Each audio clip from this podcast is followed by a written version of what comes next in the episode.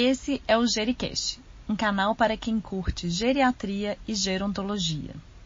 Uma interface entre a ciência e a clínica para você cuidar cada vez melhor das pessoas idosas.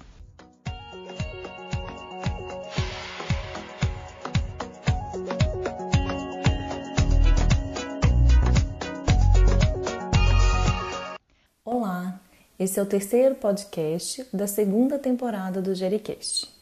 Com o compromisso de abordarmos sempre temas atuais e relevantes para a sua prática clínica, convidamos hoje a doutora Camila Andrade para abordar o tema Luto em tempos de pandemia.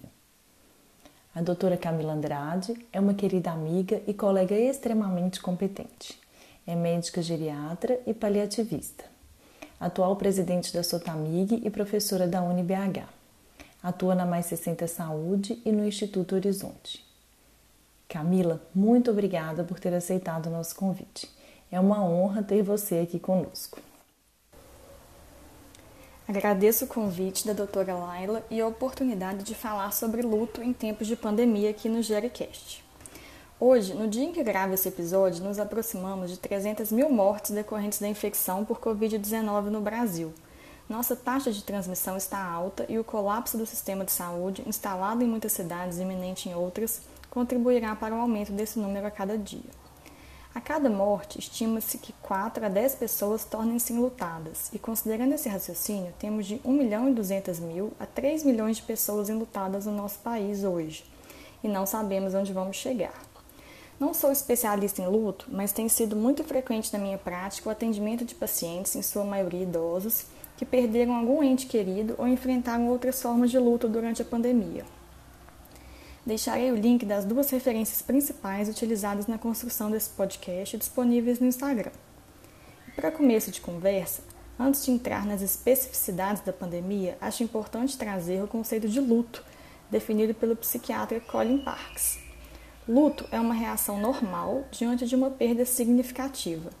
É um processo no qual reunimos recursos internos e externos para aprender a nos reorganizar na ausência daquela pessoa ou de outra perda significativa, como a perda de um emprego, da nossa saúde, ou como vivemos hoje, a perda de um mundo como conhecíamos antes da instalação da pandemia.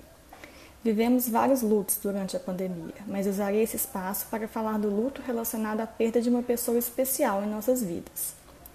Vou citar alguns desafios extras decorrentes da pandemia e que dificultam o processo de elaboração do luto.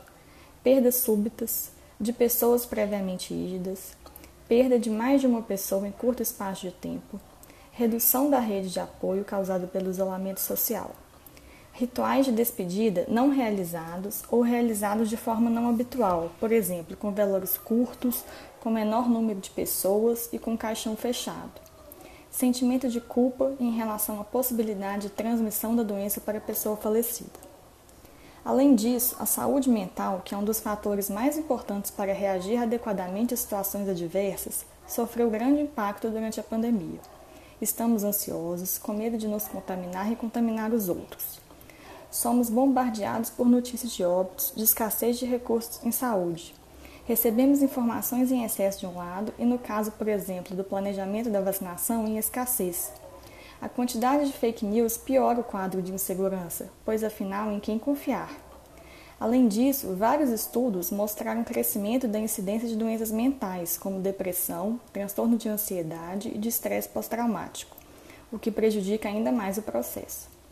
Segundo Caselato, é importante destacar a função das hierarquias na sensação de segurança e bem-estar. Essa hierarquia pode ser representada pela família ou por figuras públicas, que administram as cidades, estados e o país. Pontuo aqui sobre a hierarquia das autoridades públicas. Como descreve a autora, vivemos um desamparo civil decorrente da ausência de uma política coesa de combate à pandemia, incluindo aqui o incentivo ao uso de medicações para prevenção e tratamento sem evidências científicas. Mas e aí? Será que podemos fazer alguma coisa? O primeiro passo, sem dúvida, é reconhecer o tamanho do problema que estamos enfrentando e que cresce a cada dia.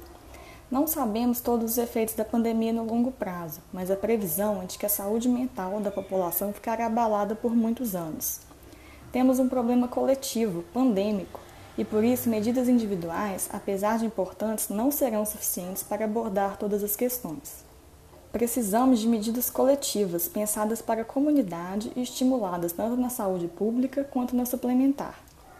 Além de focar no tratamento, precisamos atuar na prevenção do luto complicado, diminuindo sofrimentos excessivos e lutos patológicos em milhares ou milhões de pessoas.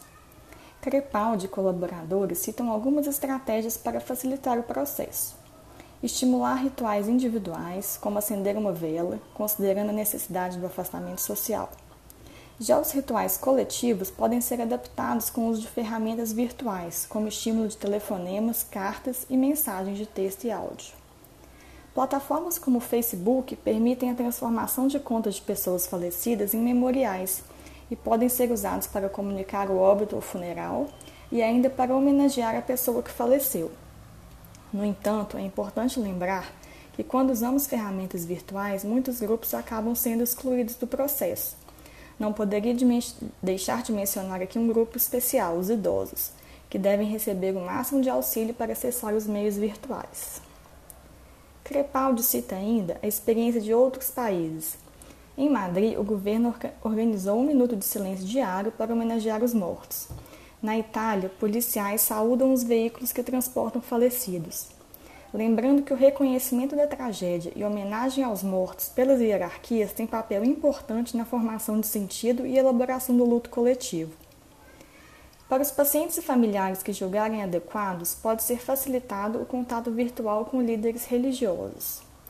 Já em relação aos hospitais, deve-se investir na comunicação de qualidade com as famílias. Uma família que tem uma relação cordial com a equipe, que recebeu notícias do seu ente querido de forma sistemática e que acredita que todos os cuidados indicados foram utilizados no tratamento da pessoa amada, tem menor risco de luto patológico.